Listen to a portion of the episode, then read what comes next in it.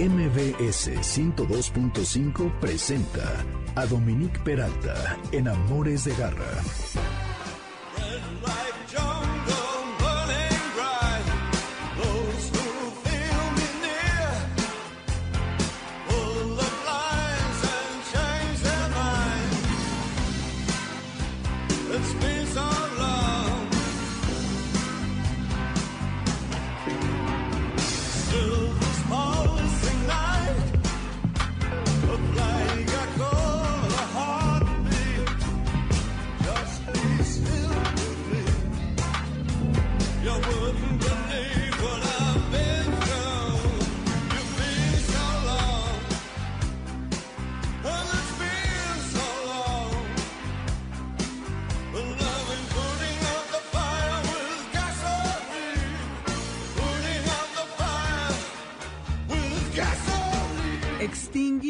Exactamente al fuego con gasolina. Dan ganas, ¿no? A veces, cuando está uno furioso así, en rabia total, es como un sentimiento que pues a veces no puede uno controlar. De 1982, esta canción, que es parte del remake de la película de Paul Schrader, que se llamó Cat People y que eh, es un remake de 1942, les decía, él vuelve a hacer esta película, ya tenían casi toda la música y de repente se le ocurre pedirle a David Bowie que le ponga la letra a una de las piezas, que es esta que estamos escuchando.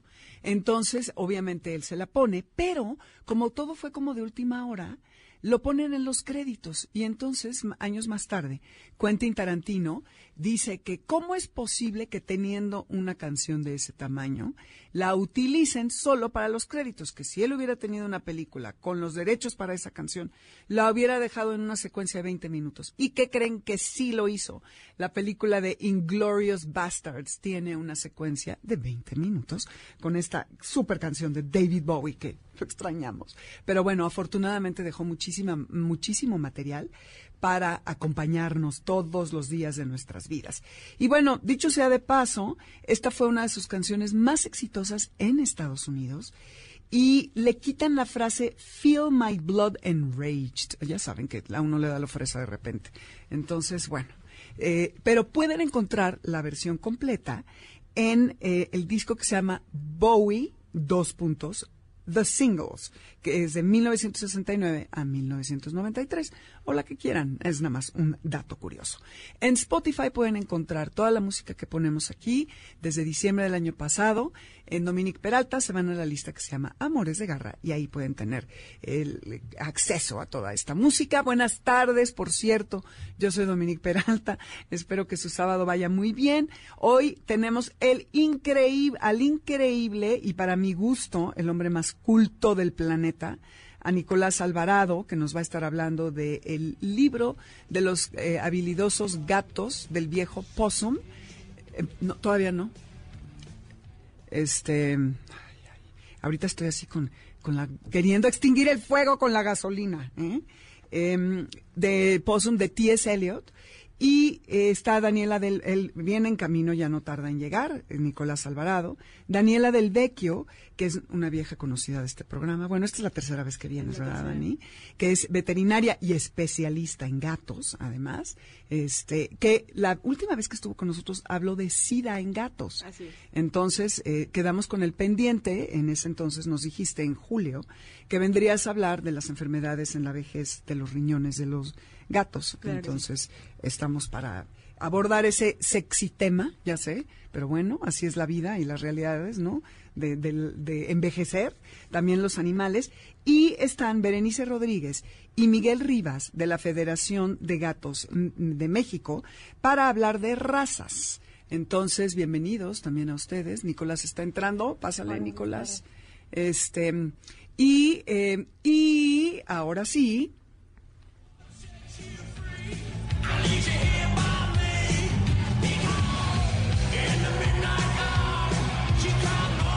Exactamente, este era el momento de poner a Billy Idol, pásale acá, este, a Billy Idol, porque ¿qué creen que tenemos cinco pases dobles, cortesía de MBS, para que vayan este jueves 17 al Palacio de los Deportes a escuchar a este gran intérprete que, bueno, seguro es parte de su eh, imaginario, de su soundtrack de vida, etcétera, y que no se pueden perder, porque además se los vamos a regalar. Y lo que tienen que hacer es, uno en cabina, dos en Facebook y dos en Twitter, darnos el nombre de dos de los gatos que son parte de este libro de los gatos habilidosos del viejo Possum, del cual Nicolás nos va a hablar. Entonces, con que nos pongan mucha atención, ¿eh? ahora que, Nicolás empiece a hablar, para que nos llamen. El teléfono es 5166125. Eh, tienen dudas, escríbanme al 5529184582, que es el WhatsApp. Dominique Peralt y Amores Garra en Twitter y Amores de Garra en, en, Instagram y en Facebook. Estamos en línea o en la aplicación. Están Karen Pérez, Adriana Cristina Pineda, Moisés Salcedo y Michael Amador en los controles y los tres chicos anteriores en todo lo que es la producción y redes y todas esas cosas. Bienvenidos, que esto es Amores de Garra. Nota de Garra. No falla la violencia, todas las semanas, ya saben, eh, que a veces no damos todas las notas, pero es muy probable que hayan leído acerca del chico de 24 años que se publicita como Mike Fit y que arrojó a una perrita que se llamaba Morita del quinto piso en un edificio de la Narvarte. Evidentemente la perrita murió, no, no, instantáneamente porque vi que decían que, la habían llevado al hospital y murió parece que allí, pobrecita. Y afortunadamente lo aprendieron inmediatamente a este sujeto y la FEDAPUR abrió una carpeta de investigación y que sepan que el Código 76 del Código Penal vigente marca que el maltrato o crueldad animal se consideran delito culposo y se sanciona con dos años de cárcel si las lesiones infligidas no ponen en peligro su vida. Pero si muere, son cuatro años y cuatrocientos días de multa. Entonces, esperemos que se lleve a cabalidad esta sentencia, porque no se puede seguir eh, la impunidad en ningún rubro, ni humano, infantil, femenil, animal, que siga habiendo impunidad en este país. Y como si fuera poco, ayer o antier, no estoy tan segura, en Monterrey está un video en nuestras redes. Miren, la neta, véanlo a su discreción porque sí está espantoso. O sea, no se ve sangre ni nada, pero es día, pleno día, o sea, no hay de que ahí estaba oscuro y no lo vi, y se ve a un conductor de un Uber que le pasa encima a una perra que sí, estaba a la mitad de la calle, definitivamente. Pero le tocas el claxon, a ver, perra, va, quítate. No creo que haya tenido tanta prisa como para no poder, según yo tenía un poco de espacio para maniobrar, eh, pero pues bueno, no, no fue evidente. La arrolló y la perra sale corriendo. Los dueños estaban allí mismo, supongo que con la puerta abierta. Karen los trató de contactar, pero no, no respondieron y em, estaban lavando el coche. La perra estaba viendo qué es lo que hacían sus dueños. Y este tipo, eh, hay el video de la casa, de la cámara de la casa de estas personas. Y bueno, la llevaron al hospital y parece, en lo que yo me quedé en el relato, es que tenía hemorragias internas. Entonces salió en las noticias locales en Monterrey. Esperemos de veras que algo pase y porque se tiene toda la información de esta persona y que se siga hasta sus últimas consecuencias. Es increíble lo enfermos que estamos, de veras, eh, y que espero que, que algo pase para que se haga justicia. Garra Cultura. Y ahora sí, mi querido Nicolás. Querida Dominique, ¿cómo Bienvenido. ¿Bien tú? Muy contento de que me hayan invitado, muy horrorizado de las historias que te estoy oyendo contar. Qué, qué, qué cosa, ¿verdad? Es, es lamentable, de verdad. Bueno, a lo mejor digo, en el caso del Uber pienso, digamos, este, pues a lo mejor no, digamos, tenía otra manera. Déjame un poco contarte de, la, anécdota que te estoy contando. Mi perro, Ralston, fue atropellado. No con dolo ni con alevosía. Es decir, mi perro vio una perrita del otro lado de la acera, se cruzó la acera locamente de manera Ajá, claro, impetuosa, impetuosa, digamos, este y el coche no alcanzó a frenar, es decir, se detuvo, se bajó, preguntó, pero el coche que iba pasado no alcanzó a frenar, este lo atropellaron, tuvo un edema pulmonar y se recuperó del edema pulmonar y aprendió a no cruzarse la calle el querubín. Por las malas, el querubín, no tenés. Sí, el querubín, así es. Sí, ahora ya aprendió a cruzar la calle cuando no pasan los coches pero nos costó un atropello. Pero bueno, el caso del Uber, pues qué bueno que esté en la cámara, hay un, digamos, debido proceso que seguir ahí y ver si, bueno, pues si de veras fue una cosa alevosa en donde casi casi que la acercó o si de plano no alcanzó a frenar. pues. Claro, yo por lo que se ve en el video, si quiere- ah, pero es que Nicolás no tiene redes, él es Yo, libre, libre de quererse hacer como el mar. Exacto, simpático, inteligente No, todo el no, día, pero libre ¿eh? como el no, tú porque tú ya eres simpático, Ah, no, inteligente yo no soy simpático e inteligente Ay, nunca, por eso no tengo red. Te perdiste que yo nada más te dije que para mí eres el hombre más culto del mundo No, pues, mundial. sí has visto poco, querido. Ay, querido, bueno, por lo que conozco de ti. Pero ya estamos aquí en los cebollazos, entonces, este, pues mira, ojalá que haya sido así. Pero por lo que se ve en el video, ni iba tan rápido, este, y, y no sé, muy, muy, muy triste. Uy, Veremos qué pasa, les estaremos informando. Bueno, pues brevemente, porque ya mucha gente de ustedes que están allá, agarra escuchas, conocen perfectamente a Nicolás, quien es productor, guionista, conductor y o comentarista de diversos espacios televisivos en Canal 22, Televisión Azteca, Televisión Mexiquense, Televisa, Televisión Educativa, PCTV, el SPR y Milenio Televisión en México, así como Ovation en Estados Unidos. También ha sido director general de la revista El Huevo, profesor de asignatura de, en Centro, esta escuela que es de diseño, cine y televisión, director general de TV UNAM en un momento y vicepresidente de la Asociación de Televisiones Educativas de Iberoamérica y autor de libros como eh, Con M de México, La Ley de Lavoisier y coautor de los libros México 2010 y eh, Hipotecando el Futuro. Entre otros, actualmente es productor general de la compañía de teatro Babel y su Festival Internacional de Dramaturgia Contemporánea Drama Fest. Además, asesor de la presidencia de la FIL de Guadalajara y columnista en Milenio Diario. Y vendo quesadillas los domingos. Eso, porque ah, ya, como no, no tiene nada más que hacer, entonces, Exacto. evidentemente. Así que, mi querido, No, nos trae... ver, soy el papá de Ralston y de Charlie. Eh, eso eso sí es lo más Todo lo importante. demás no importa, pero Eso. el papá de Ralston y de Charlie sí soy. Cha- pero a ver, Charlie es el gatito. Charlie es gato, sí. Ay, ese no he visto. Ese no ha aprendido. O sea, Ralston hace locuras y aprende. Charlie hace locuras y, y no aprende. Ay, Dios. Ok. Ya le di aquí, ya me Eh, porté él como Charlie al- con el mic. Exacto, con el, con el micrófono. Pues em, al estar pensando de qué hablar y como habíamos desatendido un poco a los gatos y se han dado cuenta que he tenido una culpa horrible y el programa pasado y ¿Tú este... tienes gatos, no? No, he tenido, sí, sí tuve, pero hoy soy más de perros. Y no es que no me gusten, es que, como les platicaba, eh, siempre nos cuesta, ¿verdad, Karen? Sufrimos mucho cuando queremos eh, conseguir gente de gatos, porque son tan introvertidos como los gatos, o quisquillosos, o go you to know, como dice un amigo No, a ver, diré, yo soy gente de perros. Además me encantan los gatos, tengo un gato. Yo quise tener un gato, yo convencí a mi mujer, que curiosamente es gente de gatos, pero mi mujer desde primero, ya que teníamos un perro, dijo, pues ya tenemos un perro. Y dije, no, yo además quiero un gato.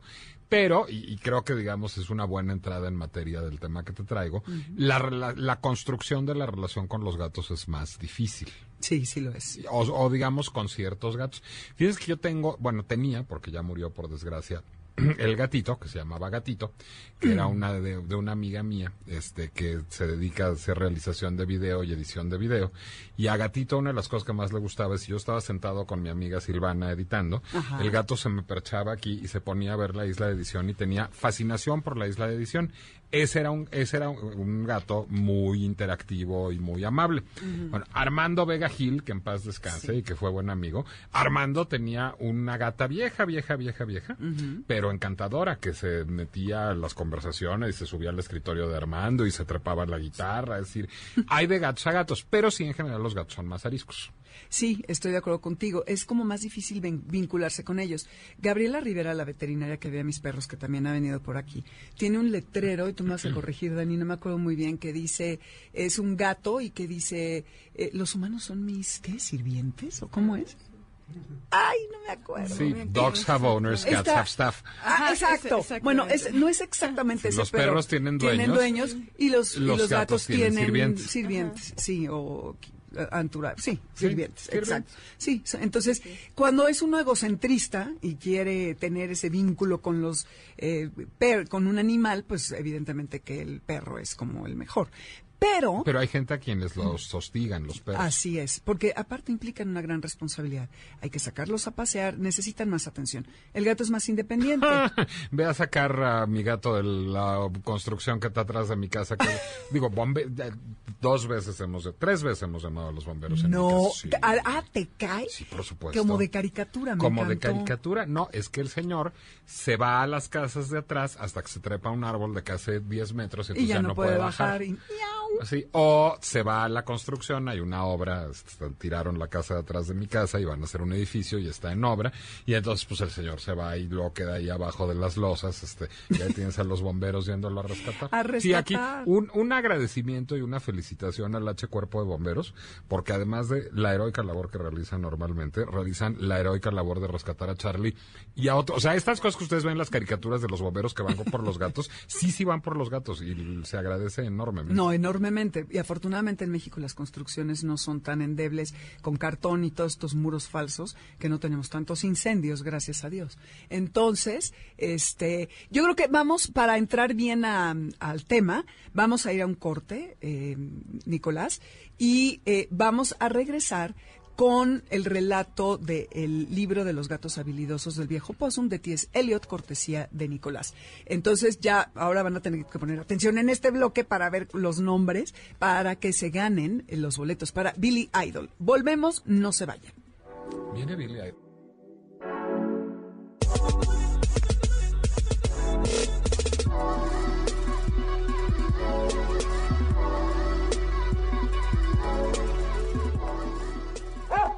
Quieto.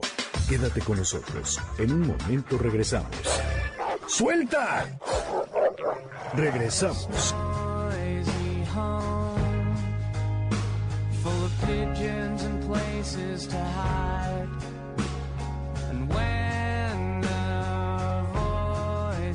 die, I emerge to watch abandoned machines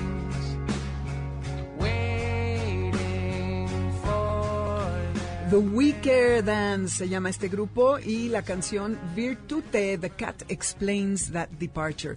Si pueden, escúchenla en la lista de Spotify, en Dominique Peralta está, se llama Amores de Garra. Está muy linda, la canción es, es un- una trilogía que habla de pérdida, de perdón y de redención un poco, no solamente con los animales, sino en la parte humana. Y eh, está muy simpática, bueno, simpática en el sentido de que es un gatito que se va y no vuelve y todo lo que le pasa al dueño. Entonces, bueno, como vamos a, a- a entrar en lo dramático al rato de la enfermedad de los riñones, pero antes vamos con los Así, cuentos. para que tengan buen para que sábado. tengan un buen sábado, chicos, exactamente. Que no digan que aquí no tocamos todas las facetas de la tenencia de los animales. Entonces, mi querido eh, Nicolás, cuéntanos de este libro de T.S. Eliot que ah, en 1939 sorprendió a todos porque nadie pensaba que tuviera un lado, un lado tan ligero como este. eh, es autor de, ustedes sabrán, si han leído The Hollow Men, de este libro, de estos poemas impresionantes, de em, Los Cuatro Cuartetos, La Tierra Baldía, Asesinato en la Catedral, y de repente sale con estos cuentos que fueron para los hijos de los Faber, que eran los dueños de la editorial donde él trabajaba. sus ahijados. A ver, T.S. Eliot, Premio Nobel de Literatura, es uno de los grandes, grandes poetas de la historia de la humanidad y es un poeta particularmente depresivo y terrible. Es uno de mis poetas favoritos por esa misma razón. Eh, aquellos los que les fue además uno de los grandes revolucionarios de la poesía mo- moderna, es decir, La Tierra Baldía es un libro que, pues digamos, convulsionó todo lo que pensábamos sobre las estructuras, la versificación, la forma de, un poema moderno, es decir, fue el que atomizó, digamos, la estructura de los poemas. Los cuatro cuartetos es un poema, digamos, mucho más clásico, mucho más bien peinado, pero es una de las grandes meditaciones sobre el tiempo. Hay muchos este, versos muy famosos de este poema, Time Present and Time Past are both perhaps present in Time Future, que es una de esas citas citables terribles sobre, Oh, el, sobre sí. el tiempo. Claro. Es una, son dos versitos de, de los cuatro cuartetos de Eliot. The Love Song of Alfred J. Prufrock, es decir, es uno de los poetas, digamos, más filosóficos, más profundamente filosóficos y a veces más áridamente filosóficos que haya dado la poesía en habla inglesa, estadounidense originalmente, pero se fue a vivir a Inglaterra, cosa que se nota mucho en el libro del que les voy a hablar hoy. Y se instaló allá y era un gran amante de la cultura inglesa. Pero en efecto, sus editores, este, los Faber, tenían unos hijos, esos hijos eran sus ahijados, él les escribía cartitas a sus ahijados y les escribía unos versos satíricos, ligeros, muy divertidos, que es el único libro ligero de T.S. Eliot y que es el que le dio gran fama, porque después Andrew Lloyd Webber, este músico inglés que no me gusta nada, pero no importa, este, los usó para escribir un musical que fue muy famoso a principios de los años 80, que se llamó Cats, y que hoy va a volver a ser muy famoso porque a finales de este año se va a estrenar la versión cinematográfica de Tom Ándale. Hooper, el mismo director de The King's, The King's Speech y de Los Miserables, con Jennifer Lawrence y Taylor Swift y James, James Corden, y curiosamente con Judy Dench, que fue la actriz que encarnó a Grisabella, al personaje protagónico en el montaje de Trevor Nunn de 1982, y que ahora pues ya es el viejo Deuteronomio, después de que ha pasado algún tiempito desde allá. Es un libro que no tiene mucho que ver tampoco con el universo de Andrew Lloyd Webber. Es raro que lo haya escogido para musicalizar, porque pues, Andrew Lloyd Webber le gusta mucho este, hacerla de jamón cocido, como dice mi hermano. Es decir, todo es muy melodramático. Yo lo detesto. Ajá. Todo es muy melodramático. Es decir, es, es como ópera de Puccini, pero chafa. O sea, el fantasma de la ópera. o este Sí, claro. Pero Cats es su, the, the- All Possum's Book of Practical Cats, el libro de los gatos habilidosos del viejo Possum, o el libro de los gatos serenos de la vieja zarigüeya, que es otra, Otra traducción. Y también hay uno de que es los ma- eh, mañosos, ¿no? Eh, Depende si es en Argentina, en España. El título que tú diste, Dominique, es el título de la traducción de editorial Pretextos. El título que yo estoy dando es el título de la traducción de editorial nórdica. Creo que es mejor la traducción de Pretextos, por cierto. O sea, lo que es más difícil de conseguir. La, el de nórdica es más frecuente de encontrar. Y es una cosa muy rara el libro, porque bueno, primero, este, T.S. Eliot era un amante de los gatos, tenía gatos. Su primera esposa, Viv, tenía perros y él no soportaba a los perros y eso se nota en el libro. Y hay muchas escenas muy entrañables de batallas entre perros y gatos. Hay un gran poema de batalla entre, perro y- entre perros y gatos que es muy divertido. Hay varias apari- apariciones de perros pequineses en el libro porque su esposa tenía un perro pequinés al que él no soportaba particularmente. Me imagino, los pequineses. mm, Sí, yo raritos. no soy el más fan. Sí, no, total. Bueno, pero en el camino lo que hace es primero revelarse como un gran observador de la naturaleza felina. Eliot como escritor entiende a los gatos. Los utiliza, digamos, utiliza estos poemas para tipificar a los gatos en general, o sea, para contarnos de los gatos que, como Charlie, son aventureros y salen a hacer diabluras por toda la ciudad y nunca los encuentras cuando los estás buscando. Bueno, pues Macavity es el, el gato que nunca aparece cuando lo estás buscando. O hay gatos que tienen vocación controladora y didáctica, como Jenny Annie Dots, que es otro de los personajes este, de este libro, que les quiere enseñar a cantar a los ratones porque están desafinados y les quiere enseñar a las hormigas a caminar en orden. O está este el viejo Deuteronomio, que es el gato que digamos ya es sabio y tranquilo y pues ya está más bien este eh, Viejillo. O está Bustopher Jones, que es un gato este muy elegante, un gato de sociedad, que solo come los mejores filetes de pescado y solo se reclina en el mejor terciopelo. Entonces, eso le permite tipificar a los gatos, pero también tipificar a los A seres humanos. que El libro es al mismo tiempo muy en la tradición de la Alicia en el País de las Maravillas de Lewis Carroll, es decir, muy en, el- en la lógica del nonsense, ese gran invento del humor británico. Lo que hace es al mismo tiempo reflexionar sobre los tipos de gatos, pero utilizar a los gatos antropomorfizándolos para reflexionar sobre los seres humanos en unos versos que son muy divertidos, pero que al mismo tiempo son de, de una profundidad inenifable, diría T.S. Eliot. Déjame leerte un pedacito. Sí, por favor. Voy a lo voy a leer primero en inglés porque la traducción es muy mala. Entonces, Sí. si, si habla en inglés, este, de- oiganla primero en inglés. When you notice a cat in profound meditation, the reason I tell you is always the same. His mind is engaged in a rapt contemplation of the thought of the thought of the thought of his name. His ineffable, effable, eff and ineffable, deep and inscrutable singular name. Es decir, en esta traducción de la que no soy tan fan, Así que cuando a un gato ensimismado contemples, es seguro que coqueto en su mente repite el gran secreto como un mantra sagrado, impronunciable, pronunciable, pronunci impronunciable, inescrutable, hondo, singular, su nombre de verdad. En efecto, lo que dice. Eliot en el primer, sí, no es una gran traducción. No. Lo que dice Eliot en el primer poema, que se llama The Naming of Cats, que en la traducción al español de nórdica se llama El nombre de los gatos, es que hay una naturaleza secreta de los gatos que nunca nadie logrará penetrar. Entonces, lo que dice es, los gatos tienen un primer nombre, que es el nombre que todo el mundo les Sí. da, por el que los llamas, que es Como este- Charlie, ¿no? Exacto, como En tu Peter. Augustus, Alonso or James, such as Victor or Jonathan, George or Bill Bailey, all of them sensible everyday names. bueno, pero además hay nombres, digamos, que son solo de gato, para usarse entre los gatos, such as Moncostrap, Quaxor, Coricopat, such as Bumble Arena or else Jellylorum, names that never belong to more than one cat. Es decir, Ay, los ajá. nombres que distinguen al gato y lo hacen distinto de todos De los lo gatos. demás. No es un Charlie, no es un Jonathan, sino es un James, ese es gato. ese gato. Pero hay un gato, hay un nombre que es la naturaleza secreta de ese gato y nadie podrá penetrar nunca en esa naturaleza Más que él. secreta más que él. No sus dueños, no el perro con el que vive, no otros gatos, solo él. Y eso es profundamente gatuno. Los que sean dueños de los gatos lo saben perfectamente. Hay algo inasible, hay algo inenifable, dice muy bien y muy simpáticamente T.S. Eliot. a lo que nunca vamos a acceder en un gato. Entonces, esos son los momentos del Old Possum's Book of Practical Cats, en donde Eliot está hablando de algo que es la naturaleza felina y que escapa a la comprensión humana o de cualquier otra especie. Y entonces para los que nos gustan los gatos, pues se vuelve absolutamente fascinante y consolador, porque luego es muy angustiante estar, o sea, si yo le digo a Ralston, mi perro, oye Ralston, ven acá, Ralston, pues Ralston Pues hace Ralston caso. viene, claro. Es una persona obediente y sensata. Persona, ¿eh? No la persona animal ya está tipificada legalmente. Ok, claro, es un ser sintiente. Es un ser, sintiente. en Sí, México. Charlie sí. luego no es muy sintiente. ¿No? No, sí, bueno, me lo a Charlie le anda valiendo madres un poquillo. Este no es muy sintiente, es decir, él va cuando quiere que lo llamen. Si no, de plano, no va. Y eso es profundamente gatuno. Y a los que vivimos con los gatos, pero tenemos un temperamento más canino, nos cuesta trabajo entender eso. Y ver el reflejo literario de eso es verdaderamente Sí, extraordinario. exquisito, totalmente. Si pueden, búsquenlo en inglés. Si no, leí que hay una traducción de Regla Ortiz, que es hija de un poeta, que según esto eh, tiene... ¿Es la tuya? No, No ¿la que traes? No. Ahorita vemos, es que, es que no quiero perder la página en la, en la que estoy, Exacto, pero en la que estás.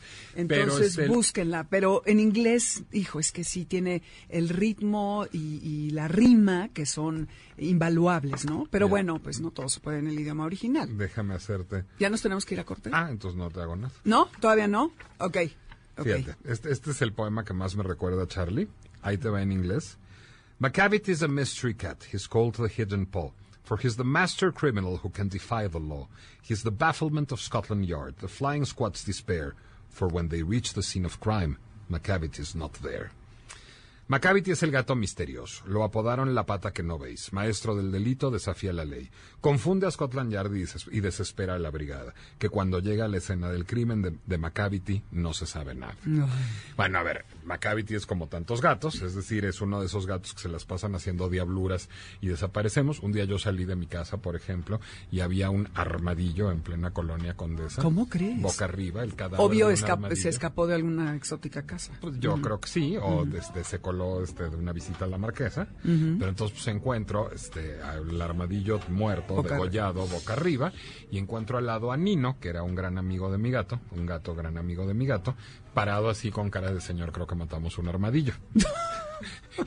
Macavity was not there. Eh, Charlie había huido. El amigo muy Eh, ¿sale? responsablemente quedó a asumir su, su, a su, su responsabilidad. El otro apareció, por supuesto, trepado en la azotea del vecino de enfrente. Al final, la que la cuadra era un remolino de gatos, perros y humanos llamándolo todos para que bajara. Claro. Y el caballero bajó como dos horas después cuando le dio la gana y llegó a pedir de comer a la casa.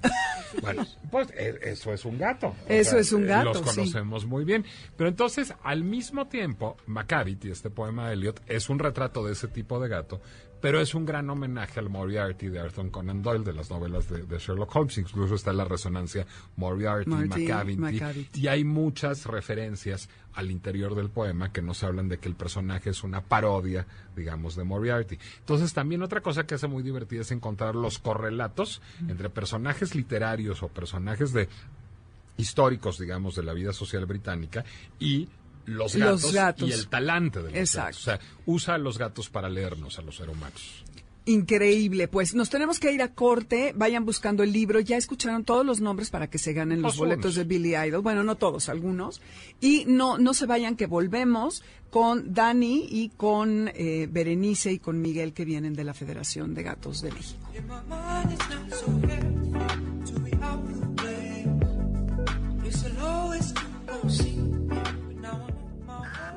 ¿Sabes dónde está tu gato?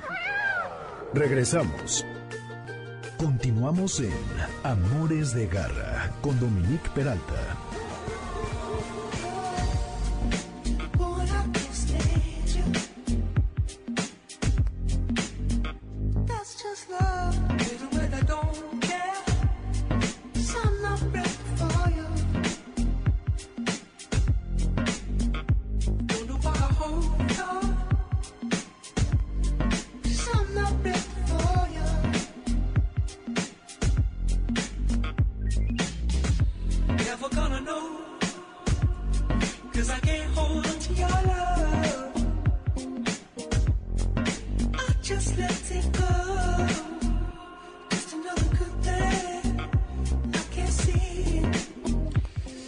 Pues aquí estamos de vuelta en Amores de Garra y el teléfono 5166125. Espero se hayan aprendido los eh, nombres y que ya, ya se fueron. ¿Cuántos quedan?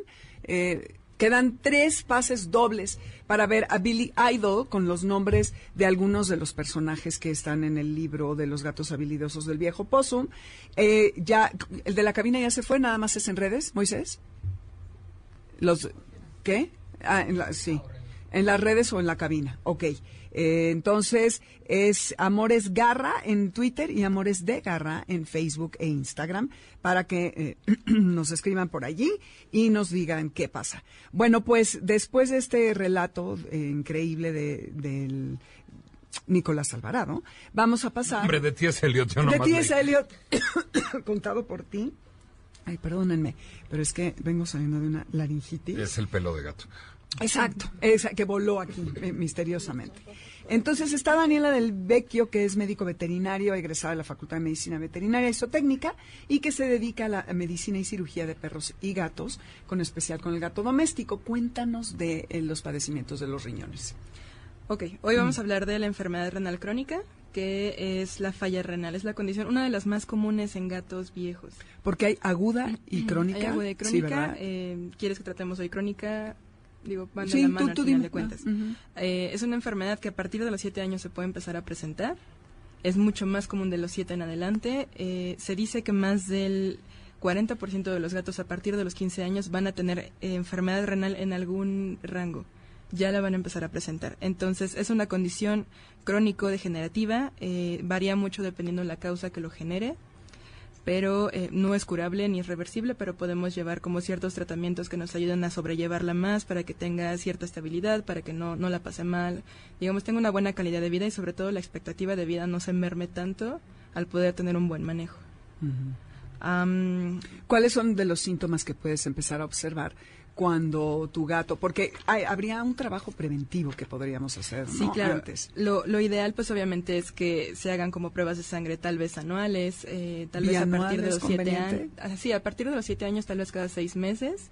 Digo, también depende mucho de que el gato se deje manejar. Si se va a estresar más por tomarle muestras, lo hacemos cada que realmente sea necesario. Pero son gatitos que empiezan a estar tristes, que empiezan a comer menos, se empiezan a ver más flacos. Vomitan. vómitos también. La inapetencia es muy marcada. Toman más agua, Más orinan agua. mucho más y la orina eh, casi no huele o esto también nos puede predisponer a infecciones de vías urinarias y que tengan eh, la orina que huela muy mal, pero no porque sea una orina muy concentrada, sino porque al concentrar menos su riñoncito, las bacterias empiezan a poblar la vejiga. Claro, porque el riñón no está haciendo su trabajo de depuración, ¿no? Entonces, y también mal aliento, ¿no? Muy mal aliento. De hecho, es, es un aliento muy particular porque es como ácido. Es- es- digo, si en algún momento han tenido contacto ¿no? con un gato así o con un perro así, el aliento urémico es muy particular. No se olvida. Como de amoníaco, ok. Sí, muy ácido. Entonces, si empiezan como entre los 6 y 7 años a, a ver alguno de estos síntomas, corran. podría. Pero ojalá que antes, si tienen a sus gatos, los lleven con la frecuencia de vida al doctor, como está Claro. recomendando Dani. Digo, lo ideal es darnos cuenta antes de que siquiera tenga algún signo. Eh, la realidad es que al menos tiene que estar afectado de dos tercios a tres cuartos del riñón para que ya te empiece a dar signología clínica de, de daño renal. Entonces hay mucho camino previo que podemos hacer antes de siquiera tener un, un gato con insuficiencia renal ya marcada. Hay, hay una prueba que también se llama SDMA, que te detecta falla renal mucho más prematura y ahí podrías llevar como ciertos cambios en dieta, en hábitos, como para que no se desarrolle tan rápido como lo haría si no lo detectas. ¿Y eso se hace a qué edad? ¿O en qué momento Eh, lo puedes yo creo que a hacer? partir de los 6, 7 años podemos hacer esta prueba anual sin ningún problema y ya como ir previniendo. Ok, tengo entendido que también hay que exponerlos lo menos posible a sustancias tóxicas eh, eh, para que no, que eso les daña mucho, Claro. ¿no? Una de las El causas que pueden, una de las causas que pueden provocarlo, el etilenglicol, que es el anticongelante, puede generar daño renal agudo que Pero a ver, ¿ese dónde está para que un gato? En los coches. Lo que pasa es que ya no, pero antes el Mm. anticongelante era dulce. Entonces lo Ah. lamían y no les generaba como problema. Era dulce. Ajá. Y entonces cuando se cae, que deja esa este, rastro en calle, el coche. o- agua de la calle. Ándale. Ahora No ya viene con aditivos que hacen que no sepa bien, pero antes era dulce, por eso también existe como esto de la Ah. intoxicación, la gelatina de limón. ¿Y fue por los gatos que les pusieron este aditivo? No, por humanos. Había Los humanos, humanos también. adictos al anticongelante. Intoxicaban humanos. En las manos. Intoxicaban humanos con anticongelante. ¿Quién? Gente. ¡Ay, qué fuerte! No, bueno, puros horrores. mi casa. Sí, yo también no tengo gato, pero ya también me quiero ir con mi gato. No inventes. Oye, y también hay ciertas plantas como las lilies, ¿no? Que les son tóxicas todas las. Las lilies son terribles para los gatos, generan daño renal agudo. ¿Las pueden lilies? generar. Sí, sí, ¿Y sí. qué les no?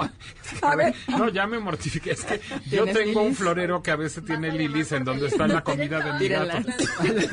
pueden generar hacen? daño renal agudo, pueden generar edema pulmonar. Pero los gatos, ¿qué les hacen a las lilies? Que- exactamente, con que las laman o entre algo de la lili. Pues finalmente si las tocan y luego se bañan, Sí, pueden se queda ahí. Y luego el polen se cae. Esta salvia lechosa. Sí, Acércate al micrófono, y demás, No, exactamente. Esas plantas que al caerse una hoja desprenden una Te tienes que poner el Ajá. micrófono, no te oyes. Eh, Muévelo, también muévelo. son- también son tóxicos para los gatos. Sí, y es que a los gatos les encanta estar masticando, van y andan probando, entonces sí, lo ideal es informarse primero qué plantas no son tóxicas y esas adelante, sin ningún problema. ¿Cuánto vive un gato cuando ya tiene esta enfermedad? Mm, depende mucho en el estadio que se diagnostique. Puede ser eh, que viva perfectamente unos 10 años más, unos 5 años más, dependiendo cómo se maneje, cuándo se detecte, porque también hay estadios de la insuficiencia renal o del daño renal. Entonces, dependiendo del estadio en el que yo lo detecte o que el médico lo detecte, tienen como varios manejos que pueden hacer para que se prolongue la vida lo más posible. Digo, en México no hay, aún no hay, ya casi hay diálisis, pero en México todavía no hay. Entonces lo único que se hacen son manejos, hidrataciones, dieta en cuanto la requiera y medicaciones que eviten que, que se prolongue el daño. Claro, sí, híjole, sí. Hay algunos alimentos prohibidos, ¿no, doctora? Sí, también. O sea, digamos que hay muchos factores. Finalmente la, la enfermedad renal es multifactorial, dependiendo de la edad del gato, de los, de los hábitos del gato. Por ejemplo, también medicamentos que en dosis eh, adecuadas son muy, muy buenos para los gatos. Hay veces que se dan de más por alguna equivocación y pueden generar daño renal, obstrucciones uretrales. Es muy común en los machos, eh, tumores, incluso hay tumores que se infiltran en, en el riñón. Eh, digamos, hay muchos factores que lo pueden generar. Entonces, una vez que se detecta la insuficiencia renal o el daño renal, habría que ver qué es lo que está pasando para sobre ahí tomar cartas y empezar a actuar. Ok. ¿Dónde te pueden localizar, Daniel? Yo estoy en el hospital Animanía, en Lomas Verdes, eh, adentro de la Plaza Gran Terraza. Y tenemos también otra sucursal en Polanco. El teléfono de Lomas Verdes es 53 93 43 70 y el de Polanco es 5203 0388. Perfecto. Bueno, ahora vamos con Berenice Rodríguez y con Miguel, que vienen de la Federación de Gatos eh, Mexicana, que conozco perfectamente la, eh, la canófila, no sabía de esta, y veo que hacen un trabajo muy serio. Ustedes particularmente son criadores de gatos. Sí, así es. Así es. Y hace rato estábamos hablando fuera del aire de que este eh, ta- esta tarea de la, eh, ¿cómo diríamos? criación, no, del, De la crianza de la cría, ay Dios mío, ven, la laringitis Ahora no solo me afectó la garganta, no sea la criogenia. la criogenia, sí, la crianza, Dios mío, Eh, de la crianza de los gatos, no es un asunto que toman a la ligera. ¿Cómo es el protocolo? Porque hay todo este debate de adopta, no compres, y mucha gente le tiene tirria Sí, a está las muy esma- asociaciones. estigmatizado, muy a la explotación, muy a la explotación de los de los animales. Sin embargo, bueno, hay un trabajo ancestral de, de- de muchas personas por todo el mundo que, eh, que eh, han trabajado en estas líneas de gatos y de crianza, ¿no? Entonces, parte de nuestro trabajo como creadores es preservarlas y mejorar la- la- las líneas, ¿no? y des- descartar todo aquello que no es deseable en una raza. ¿Qué no es deseable en una raza? Bueno, las enfermedades, porque esa es nuestra prioridad. Nosotros pertenecemos a la Federación Felina de México y, eh, como te contábamos, estamos reglamentados. No es una crianza ahí de ahí están los Sí, ahí gatos, se que se reproduzcan y ya vendo mis gatitos. Sí, claro, no. Y ahorita se está moviendo mucho un movimiento animalista. Es parte del desconocimiento que se tiene dentro de muchas otras cosas que en México lamentablemente no estamos bien informados. La gente a veces nada más hace cuentas de cuántos gatos podríamos llegar a tener y cuántos gatos podríamos llegar a vender y no toman en consideración los cuidados, el mantenimiento, el veterinario, las, eh, la entrega, el pedigrí, son muchos factores, es en realidad un verdadero trabajo este que se realiza. Y ¿no? toda una filosofía de, de crianza, ¿eh? ¿Qué, ¿Cuál es la filosofía de crianza? Pues básicamente lo que buscamos es mejorar de acuerdo a ciertos estándares la raza de, bueno, por ejemplo, yo soy creador de Maine Coons, eh, no nada más el estándar de la raza, sino también el carácter. Hay predisposición Ese a es el muchas gato enfermedades. más grande, ¿verdad? Sí. Del mundo, se Sí, exactamente. Bueno, yo soy creador de Maine Coons. El. Maine Coon es el gato gigante doméstico por excelencia. Los Maine Coon llegan a pesar de 8 a 10 kilos. Esto varía también mucho de la alimentación y igual de, eh, de la línea que se está manejando y de si están castrados o no.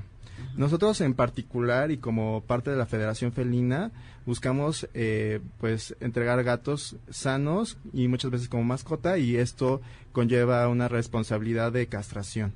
Porque no, no entregamos gatos enteros, creo que eso es al- algo que no se ha manejado suficientemente bien aquí en México, igual en la canofilia, que se entregan perros enteros, que a veces las personas y los dueños no tienen cuidado, ya dicen, tienen a sus perros de raza este, apareándose con otros perros de otras razas y esto, pues nosotros como gatofilia lo tenemos súper regulado. Nosotros no entregamos un gato si no es castrado. Solo enteros a creadores o a personas que realmente quieran formarse como Sí, creadores. porque parte de nuestras obligaciones es cuidar las líneas, ¿no? Claro. Si yo entrego un gato persa, en este caso, entero, y en casa hay un doméstico, igual también entero, entonces ahí se pierde la línea, se pierde el trabajo de salud que se ha hecho, se, ha- se, pierde el trabajo del estándar que se ha hecho. Eh, por ejemplo, en el caso del gato persa, eh, eh, se ha hablado incluso que no es una raza viable porque tiene problemas, muchos problemas de PKD y, y por su ¿Qué es tipo de PKD? eh, eh, la enfermedad poliquística renal, que esa, ustedes que manejan esos perdón, términos. perdón, esta, esta se- sonaba pecaminoso lo del pecaminoso. PKD y asienten ellos así como muy... Eh, claro. eh, eh, esta enfermedad se hereda de, de- de padres a hijos, pero es detectable por exámenes de ADN y también por eh, ciertos este, rayos X habilidosos, Ultrasonido ultrasonidos Ajá. habilidosos. Entonces puedes ir seleccionando y descartando a los padres que las tengan, ir ir seleccionando eh, eh, a las crías correctas para descartar las enfermedades. Claro. Y entonces imagínate que yo vendo entero sin estas precauciones y la enfermedad se sigue diseminando y la línea se pierde y el estándar del gato. Entonces, bueno, por eso es que eh, eh, hablábamos de la reglamentación en la que en la que nosotros estamos sujetos, ¿no? Por- y, y toda esa reglamentación eh, va dirigida al cuidado del bienestar animal. Está enfocada hacia allá, hacia que el gato de crianza sea un gato que viva dentro de los estándares del bienestar animal y de los derechos universales de los animales, ¿no? No, no, no son animales que van a vivir en jaulas, hay reproduciéndose solos, o las mamás celo tras celo tras celo tras Sí, celo reproduciéndose, no. claro. Nuestro reglamento dice que eh, la gata debe eh, reproducirse tres veces en un periodo de 20, bueno, no debe, sino puede, Puede. reproducirse tres veces en un lapso de 24 meses. Ajá. Ok, O sea, cada cada, dos dos, años. años. tres partos.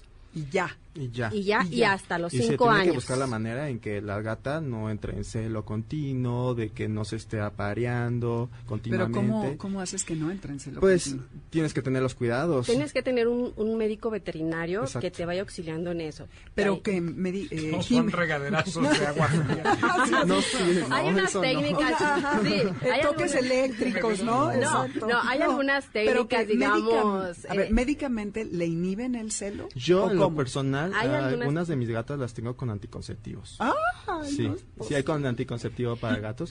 Es La verdad- importante por el estrés. También Sí. es nuestra obligación tenerlos en un, en un, eh, en un ambiente a- amable, libres de estrés. Y el celo las, las, Las pone en estrés. estrés. Entonces es nuestra También obligación mantenerlas tranquilas. sí. Obviamente el gato está a varios metros lejanos de ella para que no la- le incentive más el celo. Este también te- de ten- cuando están en celo tenerlas en lugares oscuros y tranquilos es, es parte de tenerlas tranquilas. Encadenadas en una Las jaula gatas en el son- sótano. No. Las gatas son poliestrales, cierto, no, claro que no. claro Las que gatas no. son poliestrales y tienen una regulación que se media por medio del, wow, de la luz que hay en horas luz al día. Las gatas se ponen en celo cuando hay más luz. Es algo fisiológico y es algo de selección natural. Ellas se ponen en celo cuando hay más luz porque los gatitos tienen más probabilidad de sobrevivir a un verano caliente a un invierno frío. Pero no tienen Entonces- una periodicidad en su ciclo. No. Como los Pueden perros. entrar muchas veces. Eso nunca nos Pueden entrar. dicho, ¿eh? O sea, que entran No, en no celo habíamos cuando... hablado. Pueden entrar muchas veces en celo. O sea, a los Ajá. 15 días de tener los bebés lactando, Puede pueden entrar tener en celo, celo. y embarazarse lactando. No, y- o sea, la Por eso- luz las, eh, Las estimula, estimula, la sí. fotosensibilidad. Entonces hay que tener cuidado en criadero. Por eso, Sí. Pueden Sí. gestar y lactar al mismo tiempo. así es. No Por eso hay que tener mucho cuidado, mucho cuidado. es parte de Ojo, garra, escuchas, porque esto yo no tenía idea, ¿eh? Sí. Yo pensé que era como Obviamente, perros. este, por ejemplo, nosotros, Maggie y yo, tenemos, nuestros, nuestro criadero es nuestra casa. Ajá. Y obviamente está organizada de tal manera que este, algunas habitaciones son la maternidad, ¿verdad? De hecho, yo, yo en lo personal Otra ya tengo casa dos casas. macho. Yo tengo una casa donde tengo todo súper acondicionado, el patio. A diferencia de Charlie, lo No tengo, salen no de salen de de casa, casa, no ¿no? salen Sí, de casa. eso es una gran Por lo mismo recomendación del SIDA, de la leucemia, que se de- transmite de gato a gato. Los gatos en general tienen varias conductas, tienen una conducta sexual, tienen una conducta de patrullaje. Entonces tenemos que tener, exacto, jerárquica, tenemos que tener cuidado en que estas conductas no sobrepasen ciertos límites y se empiecen a pelear con gatos de la calle. O y por eso también tenemos que tener autocontroladas nuestras poblaciones, no, no, o sea, no puedes tener, de, o sea, también nuestro reglamento nos pone ciertos metros por gato, es decir, que no puedes tener a 20 gatos en, en, en, X- en un determinado Sí, territorio, ¿no? Tienes que tener la capacidad, los, los números de gatos que tu capacidad te lo permita. Más allá ya no. Sí, para que estén cómodos. y- Así y es, no incluyendo a las crías, ¿no? Parte de, también de nuestro reglamento es que todos, todos, todos los gatos reproductores eh, deben ser testeados para SIDA y leucemia negativos, ¿no? Que de eso ya nos habló. Así es, las crías en- se- que, que, que damos en adopción o que vendemos o que acomodamos o regalamos o lo que sea, este eh, deben de venderse igual con el cuadro completo de vacunación, de preferencia a los cuatro meses, o sea, es de entre a partir de los tres meses, pero de preferencia a partir de los cuatro. Este, obviamente desparasitados interna y externamente, deben venderse castrados con chip Y su y vacunación. con- su Vacunación. vacunación y su registro Y todo bajo contrato, ¿no? Todo de acuerdo a lo que estipula así es. Zagarpa. Porque nosotros, este, digamos que lo que lo que yo le entrego a una familia es un individuo que va a ser parte de la familia, ¿no? Entonces, como criador tengo la responsabilidad de entregarle dicha a ese hogar, no Claro, problemas. Y no problemas. ¿No? Y salud, ¿no? Así es. Y muchas de nuestras familias, pues, tienen niños, ¿no? Y sabemos lo que representa un animal para un niño que, este, o sea, no vas a garantizarle la vida durante ciertos años, pero sí puedes procurarle ciertas condiciones. O sea, si vas a, eh, digamos que tienes bajo tu responsabilidad el que ese gato se vaya lo eh, Lo mejor posible. pues, sí, ¿no? exacto. Muy bien. ¿No? ¿Dónde los encontramos? Bueno, yo estoy en Toluca, en Estado de México. ¿Sus Eh, mi redes? número es 722-39-69-118 y me encuentran en, en Google como eh, México y mi página es hmaincoonmexico.com. ¿Y a ti? Mi criadero es Yansu, de Persas y Exóticos, y me encuentran como Berenice Rodríguez con V en Facebook y en Instagram. Ok, perfecto. Nicolás, ¿a ti dónde te encontramos? En mi casa. En tu casa, gusto. claro. Él es un es libre de la esclavitud de las redes. A mí me encuentran persiguiendo a Charlie por toda la. Hablando de. Exacto. Hablando Bueno, de dueños Te vemos responsables. por, por todos los canales donde hablas. No, Muy me encuentran en Milenio Diario los lunes, eso sí. Eso, Podemos bueno. hablar de nuestro evento que vamos a tener en noviembre y diciembre. Sí, rapidísimo, porque, pero, espérame, Bueno, eh, dime, Es rápido. una expo, Expo Gato, donde van a estar todas las razas de- que hay en México. Es en el Centro de las Artes en Santa Úrsula en noviembre 30 y primero de diciembre, sábado y domingo. Perfecto. Entrada Muy libre. bien. Ya, ya vieron, ya se fueron los boletos de Billy Idol. Muchas gracias. Tenía que comentarles dos cosas. Eh, una, el 17 de octubre, Humane Society International hace un evento increíble de bienestar animal en, en casos de desastres naturales. Vienen conferencistas internacionales. Eh, vamos a ponerles, ya les pusimos la semana pasada, ya se los platiqué la semana pasada, los cartelitos en las redes para que asistan. Es para todo público, no tiene costo. Y además les puse en Twitter un hilo al respecto de la nueva carrera en veterinaria isotecnia, en- especializada en especies eh, pequeñas, que está lanzando en enero del 2020 la Federación Canófila Mexicana. No tienen idea, ya no me dio tiempo de platicarles hoy al respecto. Nos vemos el próximo sábado. Sigue que ruede la rueda con Lalo Jiménez y un nuevo integrante que, perdón, pero ya no supe su, su nombre, mi querido Lalo. ¿Cómo se llama tu nuevo colega? Viene con nosotros Kix Hernández. Kix Hernández, exacto. Hola, hello. ¿Qué tal? Y nosotros nos vamos, Dominique Peralta, Moisés Salcedo, Karen Pérez, Cristina Adriana Pineda y Michael Amador en los controles. Nos escuchamos la próxima semana. ¿De qué nos van a hablar ustedes hoy? Pues traemos temas calientes de la movilidad. Movilidad, eh, con esto quiero hacer un anuncio importante. La industria está dando un paso agigantado en el tema de vamos a ver por la ecología. Entonces la industria del motociclismo ya se está sumando y cada vez con más fuerza a todo lo que tiene que ver con vehículos eléctricos. Entonces, este, pues de eso vamos a hablar un Sí, poquito. tenemos un invitado muy muy especial, ¿eh? que está, está va, va a dar mucho de qué hablar el proyecto que trae este amigo. Es correcto, de hecho viene con nosotros aquí Eduardo Hermoso. Así, y, es- y no lo estoy describiendo, así se apellida el señor. Eh, Eduardo nos viene a platicar de cómo él, eh, él es un estudiante, cómo piensa modificar el deporte en México, el deporte de velocidad, para convertirlo en deporte sustentable, motos eléctricas, imagínate. Entonces, trae unas ideas buenísimas, por eso los quiero invitar a que se queden. Y además tenemos sorpresas, porque tengo cinco pases dobles para ir a ver a Billy Idol este Eso, hay 17. más, qué bueno. Pero eso se los voy a platicar ahorita ya arrancados, Dominique. Muchas gracias. Gracias a ustedes. Que tengan un súper programa. Suena muy bien. Ahora los escucho. Por Gracias. supuesto, pues. Correcto, y pues ya estamos arrancando, son las 15 con un minuto, un sabadito con un buen clima. Siempre digo el clima porque seguro hay muchos riders que se preguntan cómo estará hoy para rodar, cómo lo verán nuestros amigos de que ruede la rueda, Kicks. Yo lo veo yo lo veo estupendo. O sea, realmente no amenaza lluvia, no amenaza nada. O sea, está buenísimo para subirse al al, al, al potro de dos ruedas. Yo creo que sí, así que esto es que ruede la rueda. Bienvenidos, señoras, señores, niños y niñas. El programa hecho por riders, pero para todos, no solo para motociclistas, está hecho para todos, amigo. Así es. Así que pues arrancamos. Esto es que ruede la rueda 102.5 MBS. MBS 102.5 presentó Amores de Garra con Dominique Peralta. Te esperamos el siguiente sábado a las 2 de la tarde por MBS 102.5.